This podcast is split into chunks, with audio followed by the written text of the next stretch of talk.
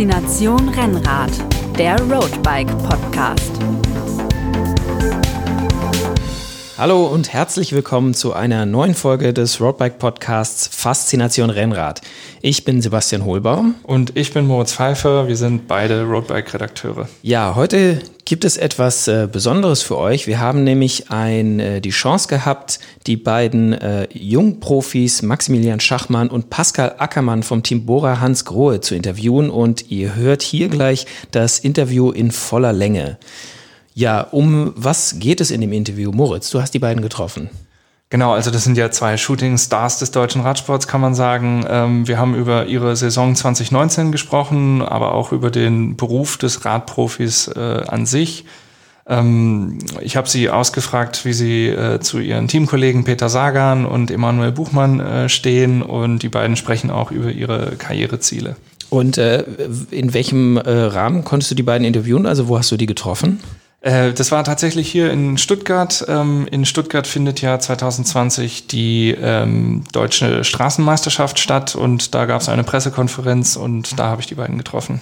Ja, äh, deutsche Straßenmeisterschaft ist ja ein gutes Thema. Letztes Jahr war äh, oder 2019, also dieses Jahr war es ja eigentlich äh, bis kurz vor Stattfinden der Meisterschaft gar nicht klar, ob die überhaupt ja, über ob die stattfindet und wo sie stattfindet. Ja, das, das war ein totales Chaos. Da, war, da wurde diskutiert, ob die deutschen Meisterschaften vielleicht im äh, quasi Verbund mit anderen Ländern stattfinden, mit der Schweiz oder Luxemburg oder sowas. Und ähm, das ist natürlich nicht toll, wenn ein äh, ja, großes Land wie Deutschland auch mit einer großen Radsporttradition ähm, keine eigenen Titelkämpfe auf die Beine stellt. Und jetzt für 2020 herrscht sehr früh Planungssicherheit und ähm, Stuttgart hat sich eben beworben und ähm, ja, da wurde vorgestellt, äh, was 2020 hier stattfinden wird. Das ist auch super spannend, weil Und, es gibt ja auch äh, nicht nur die Titelkämpfe, sondern auch ein äh, Jedermann-Rennen, genau. Und äh, wie, wie wird es denn, äh, also wann wird die stattfinden und wie wird es ablaufen? Hast du da schon Infos?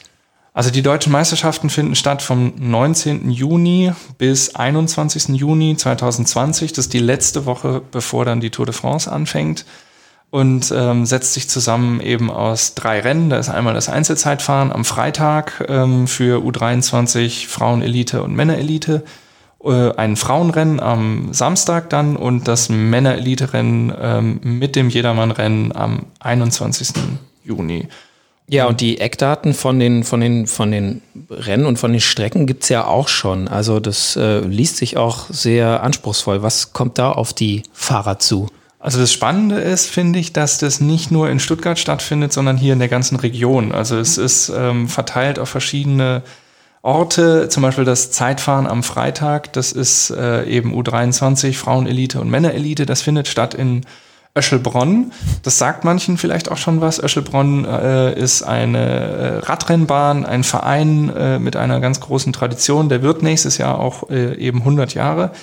Ähm, auf dieser Radrennbahn, äh, da gibt es Vereinstraining natürlich regelmäßig, aber auch offenes Training, Wettkämpfe. Wir beide sind da schon Crossrennen gefahren. Genau, das gibt's genau. Äh, und ja, der Verein gönnt sich halt eben zum Jubiläum äh, ein, die Ausrichtung der deutschen Zeitfahrmeisterschaft. Also das ist quasi der Auftakt. Das ist stark. Und äh, genau, dann am 20. Juni hast du gesagt, äh, gibt es dann ein Frauenrennen. Ist das auch hier in Stuttgart oder auch so außerhalb eher? Ja, das ist in Filderstadt. Das, wer schon mal in Stuttgart mit dem Flugzeug gelandet hat, kennt das. Das ist oben äh, eben auf den Filtern.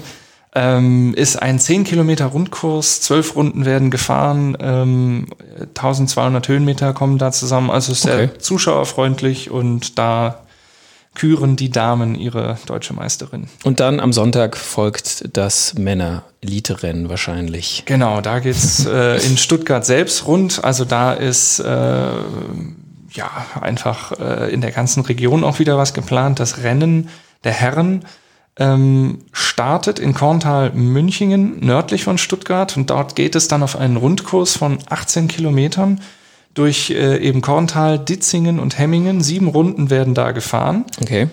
Und dann geht es über die Bergheimer Steige und Schloss Solitude äh, Richtung Stuttgart auf einen Rundkurs, der bei der letzten Etappe der Deutschlandtour 2018 schon gefahren wurde. Genau, da erinnert man sich vielleicht schon dran. Genau, also auch wieder sehr zuschauerfreundlich, sowohl eben diese sieben Startrunden als auch dann fünf Schlussrunden sind es mit der Zielankunft dann hier im Herzen der Stadt. Ähm, ja, und da geht es halt fünfmal den Herdweg hoch. Der ist schlanke drei, 14 Prozent steil. Und oh, das ist ordentlich. Äh, da standen die äh, Zuschauer letztes Jahr schon, also bei der Deutschlandtour schon wirklich in, in, in, in, ich weiß nicht, mehreren Reihen. Und die Hoffnung ist natürlich da auch wieder richtig ja, tolles Publikum. Ja, und bei der Deutschlandtour hat der Herdweg ja auch so ein bisschen, äh, ich glaube, da sind sie nur zwei oder dreimal drüber gefahren, aber da hat er ja schon so eine äh, Entscheidungen herbeigeführt und äh, da wurde dann richtig hart attackiert und das ist natürlich für die Zuschauer immer toll, wenn es da richtig zur Sache geht. Genau, am Ende werden es dann auch äh, 203 Kilometer und 2600 Höhenmeter sein. Da tut es natürlich richtig weh, wenn man da immer hochfahren äh, muss. Ja. Maximilian Schachmann hat auch gesagt, es ist,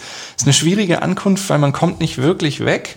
Aber dann hat man eben eine technische Abfahrt runter. Also es ist ganz spannend, wer da, äh, also wahrscheinlich, ich würde sagen, auf der Theodor-Heuss-Straße ist dann das Ziel, da sprintet dann eine kleine Gruppe mhm. um aber mit den 2600 Höhenmetern wahrscheinlich kein, kein Rennen für die reinen Sprinter. Äh. Ja, der Pascal Ackermann wiederum, Sprinter, hat gesagt, für ihn äh, war es letztes Jahr auch bei der Deutschlandtour noch ein bisschen zu viel. Mhm. Vielleicht kommt er dieses Jahr drüber, aber muss man, mhm. muss man Wird schauen. man sehen. Also ist auf jeden Fall ein, ein, ich glaube, das wird ein echt würdiger Rahmen für, um, um da die besten deutschen Fahrerinnen und Fahrer äh, zu finden. Und ich bin schon sehr gespannt. Äh, es gibt jetzt aber ja nicht nur die Profis, sondern da wurde auch verkündet, dass es ein neues Jedermann-Rennen geben soll. Genau, das äh, nennt sich schwäbisch mit schwäbischem Lokalkolorit das Brezel Race. Ähm, ja, Start ist auf dem Stuttgarter Schlossplatz und die Strecke führt dann aus der Stadt raus, in weiten Teilen dann identisch mit dem Profirennen. Und der Zieleinlauf ist wie bei den Profis auf der Theodor-Heuss-Straße.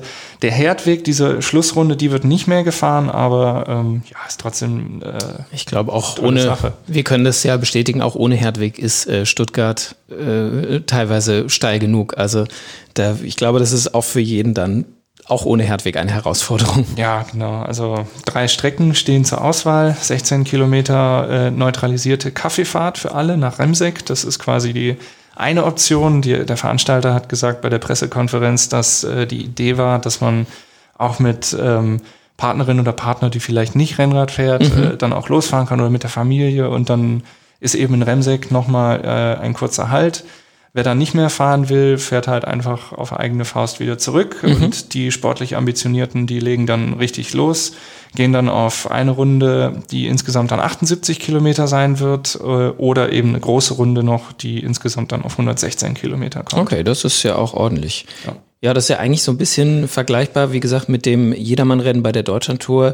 2018. Äh, mhm. Da waren wir ja auch äh, beide am Start da und konnten konnten uns schon austoben. ja. ja, und konnten quasi nochmal die Stuttgarter Umgebung im Renntempo äh, erkunden. Ähm, an was erinnerst du dich da besonders? Was war besonders gut oder eben vielleicht auch nicht so gut? Ja, vor allem zwei Sachen eigentlich. Also, oder sagen wir drei. Das erste war wirklich ein tolles Erlebnis. Der Start auf dem Schlossplatz, der war wirklich, da waren damals, also 2018, waren da schon, ich glaube, 3000 Leute am Start. Da war der ganze Schlossplatz voll und dann startet man eben und äh, bei uns ging es dann raus über die, was ist das? Die B14, glaube ich. Ja. Ähm, Richtung ähm, Stuttgart Stuttgart-Bad Cannstatt, halt, ich glaube, eine fünf, vier, fünfspurige Straße, mhm. wo normalerweise die Autos äh, Stoßstange an Stoßstange stehen. Mhm. Da sind wir halt durchgenagelt und das war halt gesperrt für uns. Und ich hatte da auf den ersten drei Kilometern im Strava-Segment dann hinterher geguckt, hatte ich eine 51 km/h Durchschnittsgeschwindigkeit. das war schon echt cool. Ähm, das haben die meisten Autos in Stuttgart äh, nur um drei Uhr nachts. ja. ähm, was ich ganz toll fand, waren wirklich die, die Zuschauer. Also es war wirklich richtig voll. Und das, ja. ähm, also äh, das war damals ja Teil auch der Deutschland-Tour-Strecke, aber nur auf den letzten 30 Kilometern. Mhm. Und ähm, die ersten 70 Kilometer, 80 Kilometer war nur jedermann waren nur jedermann und trotzdem in jedem Ort, da waren überall die Leute, es wurde ja. geklatscht, das war wirklich richtig. Das hat toll. mich auch wirklich sehr positiv überrascht, dass die Stimmung an der Strecke, also dass die quasi angefeuert haben, als wäre es eigentlich das Profirennen, das da durchgeht. Und ja. ähm, das hat wirklich richtig Spaß gemacht, weil ja, selbst in, auf so kleinen Feldwegen standen die Leute noch am Rand. Also es war, war echt eine gute Stimmung und da hoffen wir natürlich drauf, dass das ähm, 2020 auf jeden Fall wieder so sein soll. Also genau. wir werden das, auch. Das dritte Ding, an das ich mich erinnere, war halt ähm, nicht so toll. In Weiblingen hatte ich dann nämlich, weil ich, ja, vielleicht auch zurückzuführen auf die 51 km/h am Anfang. Auf jeden Fall habe ich da halt am Anfang alles rausgehauen und dann, ja, in Weiblingen nach, glaube 100 Kilometern oder so, da bin ich einfach, also ich bin wirklich, das ist mir noch nie passiert, ich bin mit Krämpfen, nicht nur, dass ich Krämpfe hatte, aber ich bin mit Krämpfen vom Rad gefallen, weil meine Beine wirklich blockiert haben. Weil du nicht mehr über den Sattel kamst. Ich, ich, kam nicht mehr, ich konnte nicht mehr treten, ich kam aber auch nicht über den Sattel, dann bin ich einfach zur Seite umgefallen. Also das aber du konntest, Gott sei Dank. ich äh, hab's gefinisht. Ja, genau, du konntest das Rennen be äh, beenden. Also ich hatte ähnliches, ich wollte am, am Pragsattel quasi am letzten, wollte ich, habe ich äh, quasi den Anschluss zur Gruppe verloren, wollte nochmal aus dem Sattel, habe gemerkt, wenn ich jetzt aus dem Sattel gehe, dann, dann passiert mir genau das. Hab mich wieder hingesetzt und bin dann halt so mehr oder weniger alleine äh, ins Ziel oder nach der Gruppe, was den Vorteil hatte, dass ich quasi wie ein Soloist äh, allein über die Ziellinie kam und nochmal ordentlich bejubelt wurde. Also in, in, in dem Kopf, im, im eigenen Kopf darf dann halt vorher keiner gewesen nee, sein. Nee, genau. Ich bin, vorstellen, ich bin, ich bin, genau, ich bin äh, der quasi der äh, schon früh geflüchtet und alleine ins Ziel gekommene. Aber also da können wir, äh, hoffen wir, dass es in ähm, 2020 äh, auch wieder so wird. Oder ich kann es mir eigentlich nur so vorstellen. Also jeder, der da ähm, jeder, der auf sowas Lust hat, der sollte unbedingt nach Stuttgart kommen und da mitfahren. Ja, und was ich ganz toll finde, also was ganz klar gemacht wurde jetzt bei der Pressekonferenz war, dieses Ding, das soll jetzt nicht einmalig stattfinden. Es war ja schon bei der Deutschlandtour. Es soll jetzt nicht nur bei den deutschen Meisterschaften 2020 stattfinden, sondern das ist eine langfristige Ausrichtung des äh, Brezel Race. Das soll einfach etabliert werden in Stuttgart. Es wurde gesagt bei der Pressekonferenz südlich von, Stutt äh, südlich von Frankfurt, ähm, wo ja Eschborn Frankfurt mhm. am 1. Mai immer stattfindet, südlich von dieser Linie gibt es eigentlich kein großes Jedermannrennen. Mhm. Das soll anders werden das Ding will sich etablieren über die nächsten Jahre und eben Brezel Race dann auch als Lokalkoloritname. Mhm. Da soll wirklich in, in Hamburg sollen die Leute wissen, wenn Brezel Race gesagt wird, dass ah hier, das ist das Ding. Das ist in Stuttgart. in Stuttgart und da lohnt sich vielleicht auch mal genau. aus Hamburg, so wie Leute hier aus Süddeutschland vielleicht zu den Cyclassics gehen, dass es genauso umgekehrt auch ist, dass die Leute eben in den Süden kommen, wenn sie mal ein paar mehr Höhenmeter vertragen können. Und da finde ich einfach toll, dass so ein Angebot geschaffen wird und da werden wir ja auch auf jeden Fall wieder am Start stehen. Hoffentlich dann ohne Krämpfe. Ohne Krämpfe hoffentlich. Okay, jetzt aber erstmal genug äh, davon, denn äh, wir haben ja noch ein Interview im Petto. Äh, in voller Länge. In voller Länge, genau. Und ähm, genau, dann gib doch mal nochmal, äh, erfrisch doch mal unsere äh, Erinnerung auf, wer sind Maximilian Schachmann und Pascal Ackermann. Ja, es sind äh, einfach die, die jungen Wilden des deutschen Profiradsports, würde ich sagen. Also Pascal Ackermann ist äh, Sprinter, hat 13 Saisonsiege 2019 eingefahren. Da ist er einer der drei besten Profis der World Tour. Ähm, Primoz Roglic, der Vuelta-Sieger, hat auch 13 und nur Dylan Grönewegen ähm, von Jumbo Visma hat noch zwei mehr. Mhm. Also da ist er wirklich ganz vorne dabei. Ähm, ja, die wichtigsten Erfolge 2019 waren für ihn mit Sicherheit beim Giro d'Italia. Da hat er zwei Etappen gewonnen und äh, als erster Deutscher das Trikot des Punktbesten äh, nach Hause geholt. Ja, also der Pascal Ackermann einfach auch ein total äh, sympathischer, lustiger Typ, muss ich sagen. Also der hat so ein Dauergrinsen im Gesicht und es hat echt Spaß gemacht. Ähm ja, auf den meisten Fotos, die man von ihm sieht, da sieht er auch immer sehr, äh, ja, sehr gut gelaunt aus. Genau, äh, und der zweite, der mit beim Interview dabei war, war Maximilian Schachmann. Genau, Maximilian Schachmann ist ähm, ja eher der Zeitfahrertyp, kommt aber auch sehr, sehr schnell die Berg hoch. Das hat er ähm, bewiesen beim Giro 2018, wo er eine Bergankunft auch schon gewonnen hat. Damals noch im Trikot von Quickstep und seit dieser Saison fährt er jetzt eben bei Bora Hans Grohe. Hat auch gleich sechs Saisonsiege feiern können, 2019 drei Etappen bei der Baskenland-Rundfahrt abgeschossen und äh, auch die deutsche Meisterschaft ähm, gewonnen. Also ist, er ist der amtierende Titelträger, wird mhm. versuchen, in ähm, Stuttgart sein Trikot zu verteidigen. Ist übrigens der Nachfolger in diesem äh, schwarz-rot-goldenen Trikot von ähm, Pascal Ackermann, der hatte das Jahr davor gewonnen. Also quasi die deutschen Meister, der äh, quasi amtierende und der Vorgänger waren bei dem Interview. Wie waren, wie waren die beiden denn? Also wie sind die rübergekommen im, im Interview? Ja, total entspannt irgendwie. Also ich, die waren, sie haben schon sehr, sehr professionell und fokussiert gewirkt. Also ähm, Pascal Ackermann hat auch äh, an anderer Stelle nochmal gesagt, wenn wir Rennen fahren, dann fahren wir Rennen und da wird nicht groß gequatscht oder so, sondern es geht halt einfach darum, die beste Leistung abzurufen. Aber davon äh, losgelöst sind es total ja, lustige Typen, die halt einfach äh, auch sehr nahbar waren. Man ist sofort beim Duo, man so jungenhafte Typen. Irgendwie sind beide Jahrgang 94, also mhm. also gerade mal 25 Jahre alt und ja, angenehme Gesprächsatmosphäre, lockerer Umgang. Sehr schön. Äh, kurz zur Info, das äh, Interview beginnt dann äh, mit Pascal Ackermann, also er antwortet zuerst, der ist der junge Mann mit dem leicht pfälzischen Einschlag äh, im, im, in der Aussprache.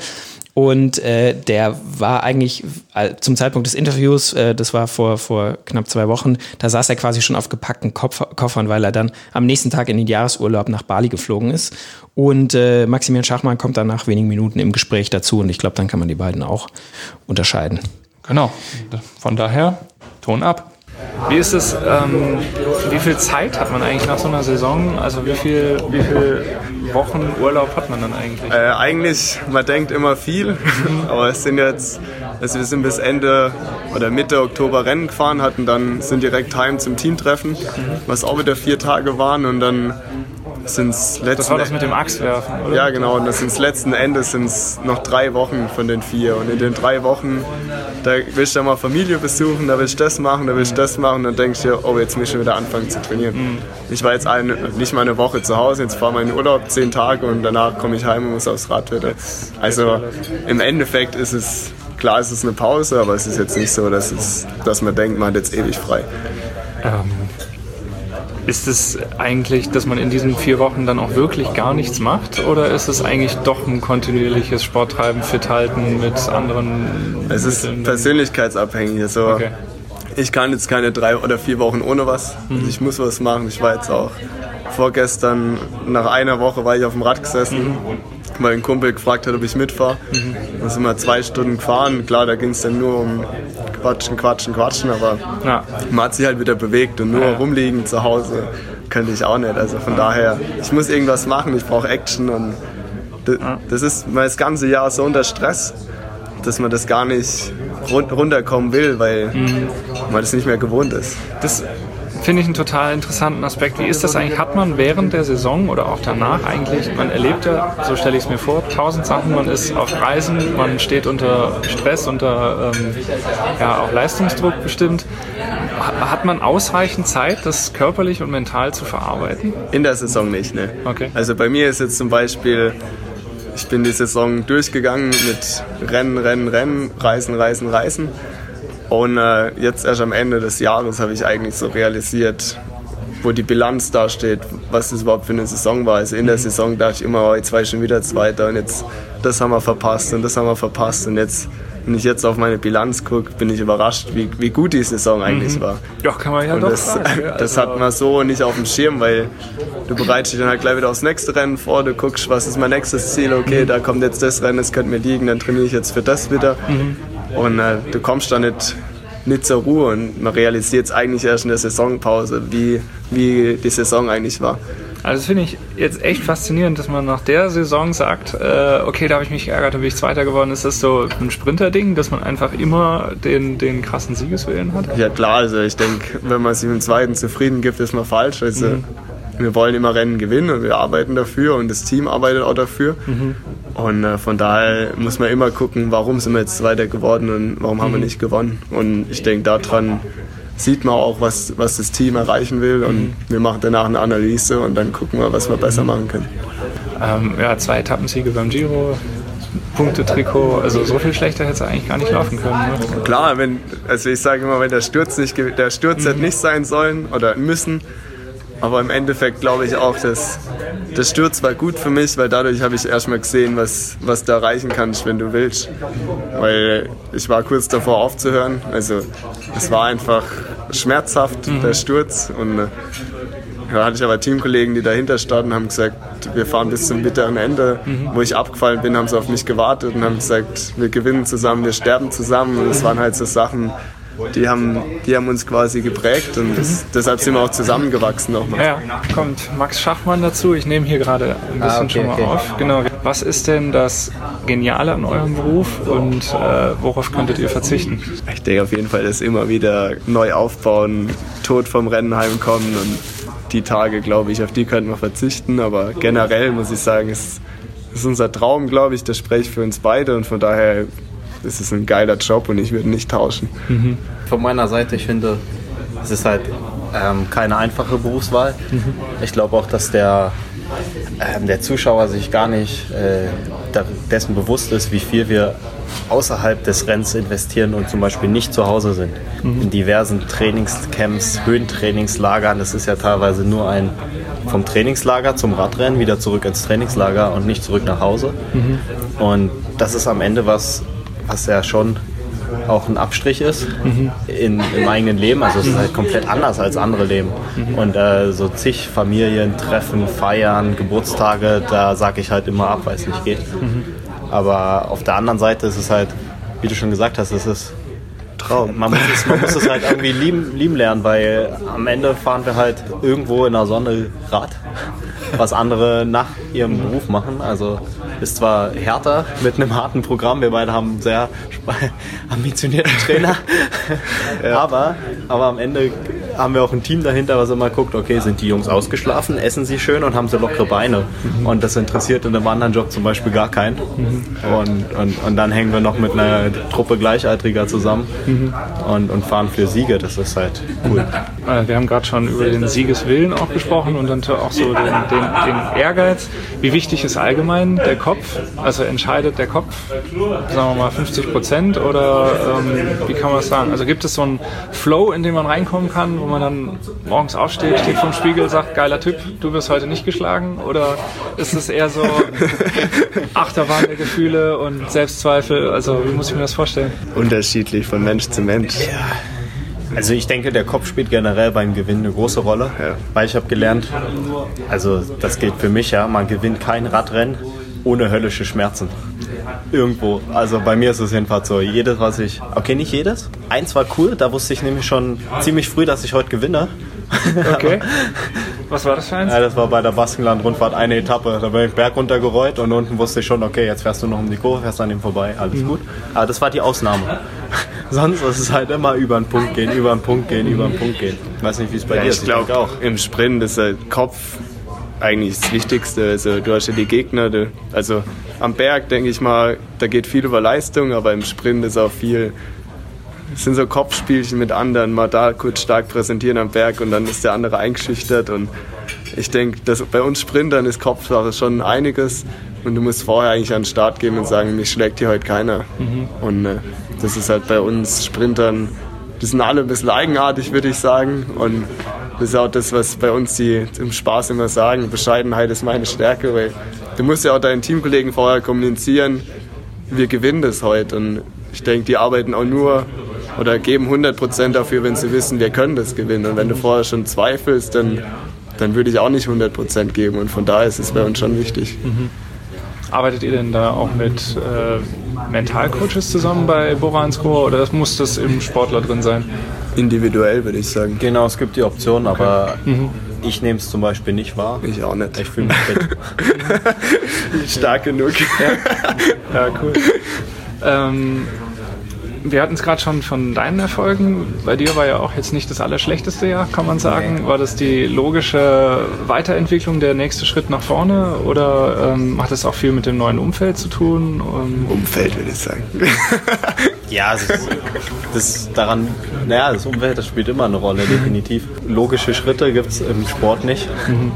Also ich weiß nicht, nur weil man jetzt so zwei Jahre besser geworden ist, heißt es noch lange nicht, dass man das dritte Jahr auch besser wird. Das, eigentlich beginnt es ab jetzt wieder von null. null ja. Und das ist, es wird kein Jahr leichter, die Erfolge zu erreichen. Das darf man nicht denken von sich, wenn man da mal gewesen ist. Es ist halt, wenn man einmal aufhört, gemütlich zu werden, dann ist, glaube ich, der Erfolg schnell weg. Wir sind noch jung, wir haben jetzt noch nicht so viel erlebt. Bei uns geht es zurzeit aufwärts, aber ich für meinen Teil weiß, ich muss genauso wieder mich dahinter klemmen und ackern. Mhm. Sonst wird es wahrscheinlich nichts. Mal ganz weg von den zählbaren Ergebnissen. Ähm, gibt es einen Augenblick im, im Rennen, jetzt auch gerade in der vergangenen Saison, wo ihr sagt, so ein Schlüsselmoment, wo ihr sagt, da hat es Klick gemacht, aber das war jetzt gar kein, war gar kein Sieg, aber irgendwie eine Erfahrung, eine Erkenntnis? Ich würde sagen, mein Klick eigentlich dieses Jahr war definitiv Frankfurt. Okay. Weil vorher hat jeder gesagt, du kannst hier nicht gewinnen, so auf die Art. Und ich habe gesagt, ich zeige euch, dass ich das kann, weil ich will das hier. Und das war dann für mich auch so der einzige Test für meinen Saisonhöhepunkt für den Giro.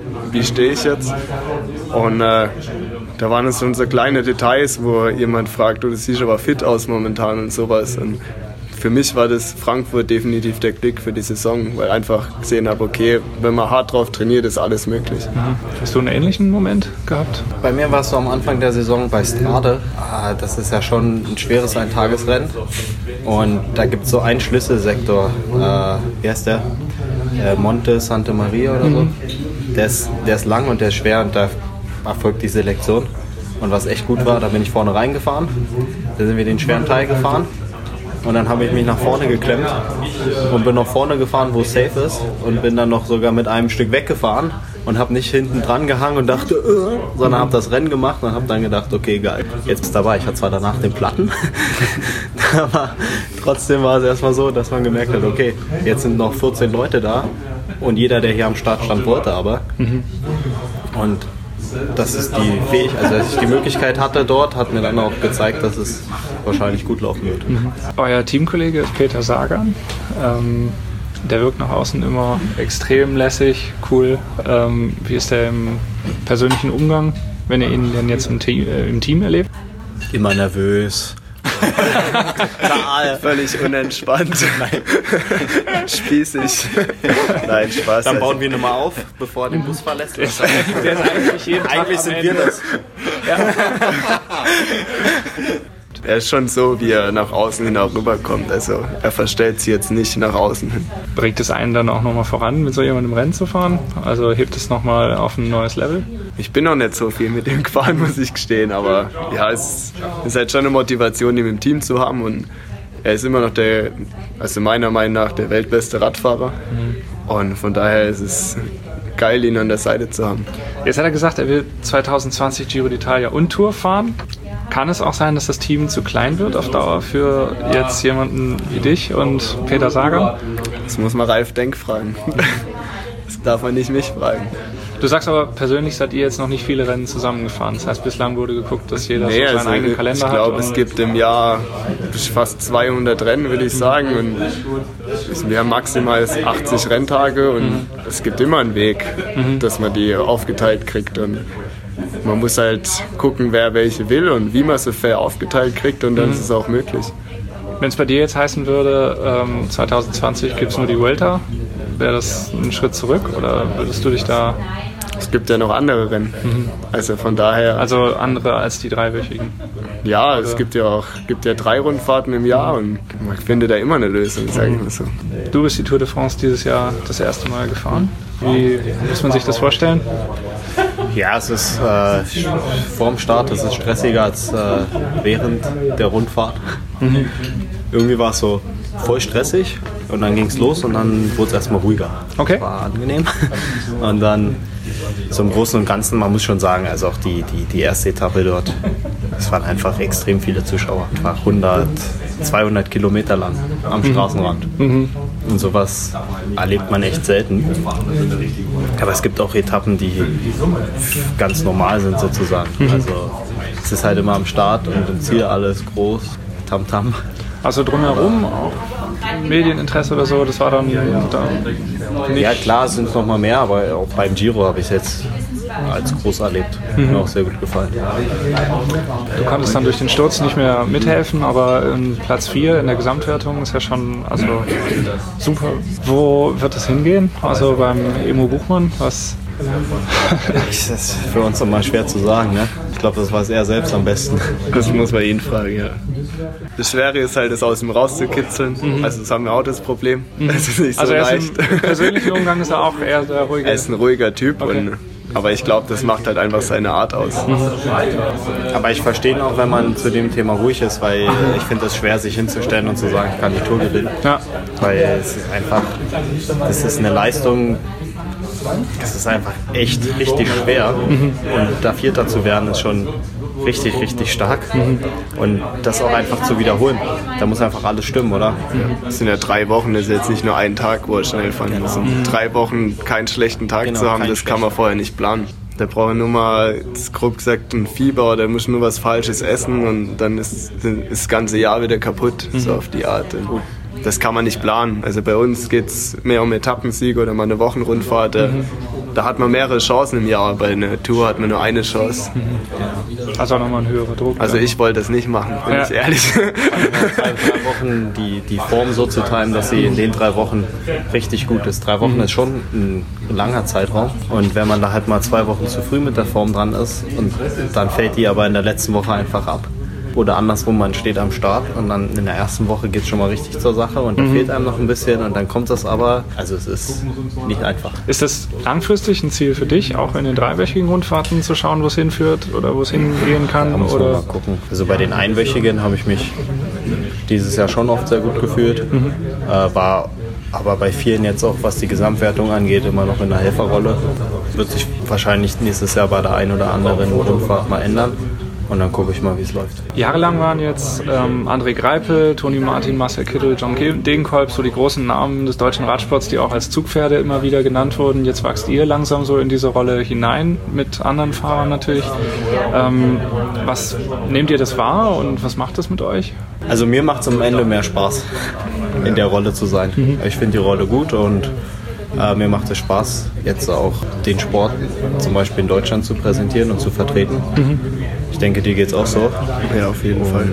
Ich glaube, wir haben eine Verantwortung den, den, der alten Generation gegenüber, weil sie einfach den Radsport auch ein bisschen auf gut Deutsch aus der Scheiße rausgeholt haben. Weil Ja. äh, ich glaube, wir haben es nochmal deutlich leichter als jetzt äh, die vier. Als äh, beispielsweise Toni Martin Profi geworden ist. Das war 2000, ich glaube, sieben oder acht, acht glaube ich. Da ging es dem Sport echt schlecht.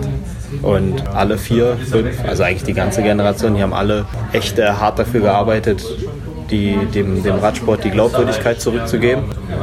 Und äh, von daher ist es auch für uns eine Verantwortung, dieses Erbe anzutreten und das fortzuführen.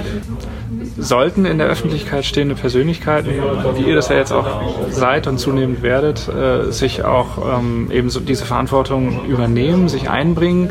Einmal natürlich bei der Förderung des sportlichen Nachwuchs, also Sport an sich, aber auch eben einbringen zum Thema Doping, vielleicht sogar zu politischen, gesellschaftlichen Fragen.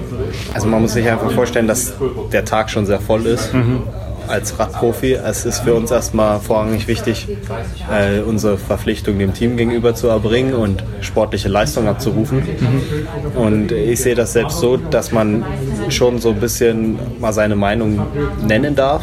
Aber ich denke, das ist vielleicht eher was für die Zeit nach der aktiven Laufbahn, weil man dann auch einfach die Erfahrung hat, man hat noch den Draht zu der gerade aktiven Generation und ich denke, da hat man dann auch einfach die Zeit dafür. Du bist Botschafter Ja, bei, jetzt, also ab oder nächstem wirst, Jahr sozusagen. Genau. Ja, Kannst du da noch mal was zu sagen? Was hat es damit auf sich? Die Organisation gibt es schon länger, ist jetzt recht neu in Deutschland und die suchen einfach Wie heißt die? Sport Right to Play. The Right to Play. Also die sind aktiv in Asien, im Nahen Osten und in Afrika und dort einfach Kindern durch Sport auch Werte vermittelt, Barrieren bricht zwischen Gruppen, die sich vielleicht anfeinden oder halt einfach Werte vermitteln, äh, aufklären, solche Sachen haben die sich als Ziel genommen und finde das, was sie jetzt machen und den Ansatz finde ich gut und ich gucke es mir jetzt erstmal an. Und wenn dann dem nichts im Wege steht, dann werde ich das so, soweit es in den Sport zu integrieren ist, machen. Aber das, äh, da, da kriege ich auch Freiraum von der Seite. Aber du fliegst jetzt auch erstmal hin und guckst es dir vor Ort Ja, an. Also genau. das ist ja als, als erstes Engagement schon nicht wenig. Also Ach so, ja, aber, ja ähm, ich Zeit. fand aber ja, aber ich fand das richtig. Sie haben auch gesagt, okay, wie, wie will man für etwas stehen, was man nie gesehen hat? Mhm. Und dem schließe ich mich an. Was sagt ihr Kinder und Jugendlichen? Warum sollten die mit Rennradsport anfangen? Was macht die Faszination aus irgendwo? Ich denke, es, also das Radfahren ist halt jetzt auch eine Sportart, wo du, wo du rumkommst. Also im Fußball stehst du nur auf dem Fußballplatz, das, ist jeden, das sieht jeder Fußballplatz gleich aus. Und ich denke, beim Radfahren kommst du halt mal rum, auch selbst wenn wir jetzt trainieren. Wir haben teilweise sechs Stunden Training. Da kannst du dann, wenn du hochrechnest, sagen wir mal grob 180 Kilometer. Jetzt kann man mal überlegen, wo kommt man hin mit 180 Kilometern. Und äh, so wie man die Gegend dabei kennenlernt, das ist halt schon das ist einzigartig, denke ich, und das hast du in keiner anderen Sportart. Und selbst wenn du dann Wettkämpfe fährst, also ich, es gibt noch nicht viele in Orte in Deutschland, wo wir jetzt noch nicht waren. Auch jetzt, also wenn wir dahin kommen, wo wir jetzt sind, glaube ich, also von der Berufswahl klar, es ist knallhart, aber auf der anderen Seite reisen wir durch die ganze Welt und die Eindrücke, wo du dort bekommst, so wie jetzt in China, wo du mal auch siehst, wie das Leben außerhalb vom, von Bildern ist. die, die Momente nimmst du sonst nirgends mit. Also ich sehe das genauso mit dem Rumkommen, mit dem mhm. Kundschaften von, von neuen Orten. Auch im Urlaub sehe ich es manchmal so, dass man fast Fahrrad nehmen müsste, weil man dann einfach mehr und mit dem Auto ist halt anders, weil man viel schneller fährt irgendwie. Das, mhm. ist, das ist eine andere Wahrnehmung. Was ich auch sehe, ich habe immer noch sehr engen Kontakt zu meinem Verein, wo ich gefahren bin, mhm. SC Berlin. Und was ich halt sehe, ist, dass der Radsport an sich viele positive Werte an junge Sportler vermittelt. Es, sind, äh, es ist Teamgeist, es ist Disziplin, ja. Klar, das ist ein knallharter Sport und es ist halt andere am Wochenende, weiß nicht, die schlafen aus, die stehen auf, die gehen feiern. Ja, genau und, und, und die als junger Sportler steht man auf und fährt drei Stunden im Regen bei 8 Grad mhm. und das macht echt keinem Spaß. Aber es einfach zu können mental, das ist, glaube ich, auch was, wenn man, wenn man die Fähigkeit erhält, das bringt einem weiter, auch außerhalb des Sports. Nicht jeder kann Profi werden, aber ich glaube, jeder, der äh, im Nachwuchs einige Jahre Radsport gemacht hat, der, der ist tough. Jetzt treffen wir uns bei den deutschen Meisterschaften in Stuttgart 2025 wieder. Wie guckt ihr zurück und sagt, äh, geil, das habe ich geschafft in der Karriere? Soweit also das Interview mit dem amtierenden deutschen Meister Maximilian ja, Schachmann und seinem Vorgänger äh, Pascal Ackermann, beide vom Profiteam Bora Hans Grohe.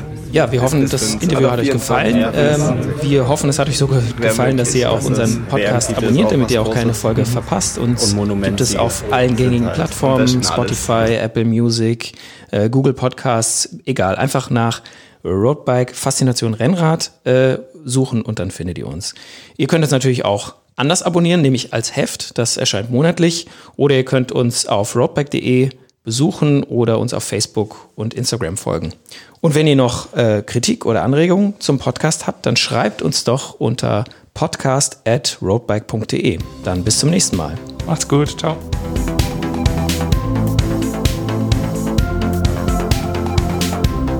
Faszination Rennrad, der Roadbike Podcast.